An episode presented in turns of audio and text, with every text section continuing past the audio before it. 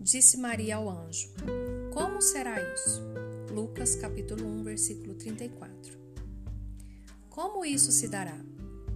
Essa pergunta aparece duas vezes em situações muito parecidas no livro de Lucas, no primeiro capítulo.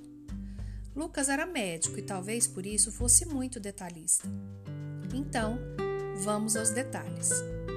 Primeiro, Lucas narra o anjo Gabriel chegando ao sacerdote Zacarias e anunciando que ele e a mulher seriam pais. O versículo 12 diz que Zacarias se perturbou e o temor se apoderou dele. Então, o anjo Gabriel diz a Zacarias: Não temas. E aí anuncia o nascimento de João Batista. Zacarias pergunta ao anjo: Como se dará isso? Pois eu e minha mulher somos velhos. Essa pergunta aparece mais adiante, a partir do versículo 26. O mesmo anjo foi enviado da parte de Deus para uma virgem que se chamava Maria.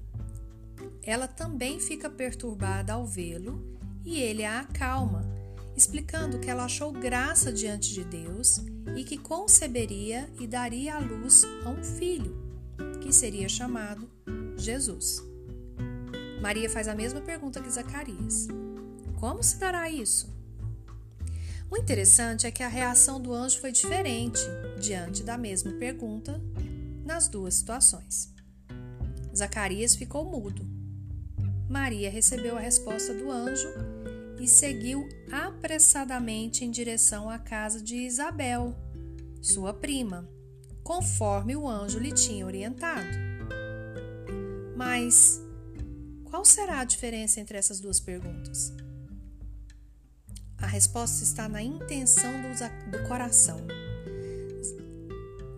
Zacarias era sacerdote e, mesmo diante do anjo do Senhor, ele duvidou do poder de Deus. Gente, ele era sacerdote, ele sabia do poder de Deus. Ele sabia das promessas. Ele orava, mas ele não cria, ele não acreditava. Ele sabia que alguém viria antes de Jesus para anunciar as boas novas, mas mesmo assim ele duvidou da própria mensagem de Deus através do anjo. Não era hora de questionar. Ele já sabia do poder de Deus. Olha, nós não sabemos nada a respeito de Maria, apenas que era virgem, é isso que o texto fala. Mas, diante do anjo do Senhor, ela apenas se dispôs a obedecer. A pergunta como se dará isso tinha uma intenção, saber como isso iria acontecer, porque a disposição já estava no coração de Maria. A pergunta como se dará isso, feita pelo anjo a Zacarias, não recebeu uma intenção, boa. Recebeu um questionamento, como se Zacarias, que era sacerdote, duvidasse do poder de Deus.